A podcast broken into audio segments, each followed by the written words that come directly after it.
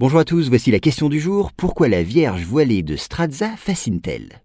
Alors, œuvre du sculpteur italien Giovanni Strazza, la Vierge voilée date de 1860. Et si elle est célèbre, c'est pour l'extraordinaire travail du marbre qui parvient à rendre un effet de transparence. Alors si une telle sculpture n'est pas sans précédent, elle atteint un rare degré de perfection. Vous allez voir. Alors répétons-le, la Vierge voilée est due au ciseau de Giovanni Strazza, sculpteur lombard qui étudia à Rome et enseigna son art à Milan jusqu'à sa mort. On lui doit d'ailleurs d'autres œuvres, souvent profanes, comme l'Audace Righetto, qui témoigne de son habileté à faire naître du marbre des figures d'une finesse expressive remarquable.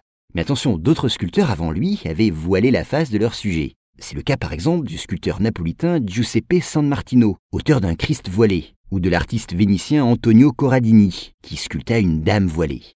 À noter que ce buste, qui représente sans doute la Vierge Marie, est aujourd'hui visible à la basilique Saint-Jean-Baptiste de Saint-Jean de Terre-Neuve, au Canada.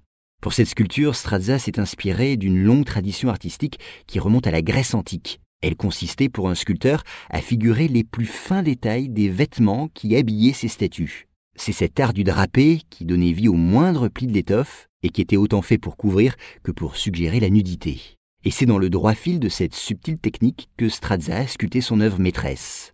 Mais ce qui fascine ses admirateurs depuis plus d'un siècle et demi, c'est son étonnante capacité à rendre cet effet de translucidité à partir d'un matériau aussi dur que le marbre. Plus encore, le sculpteur parvient à donner le sentiment que ce voile si fin estompe les traits du visage sans les dissimuler tout à fait. Ainsi, ces ondulations savamment rendues créent comme une illusion de mouvement. C'est pourquoi cette gaze presque vivante renforce l'impression de réalité donnée par cette sculpture. Pourtant d'abord saluée pour sa grande virtuosité, la Vierge voilée tomba ensuite dans un certain discrédit, lié notamment aux tendances plus contemporaines de l'art italien, avant d'être redécouverte récemment.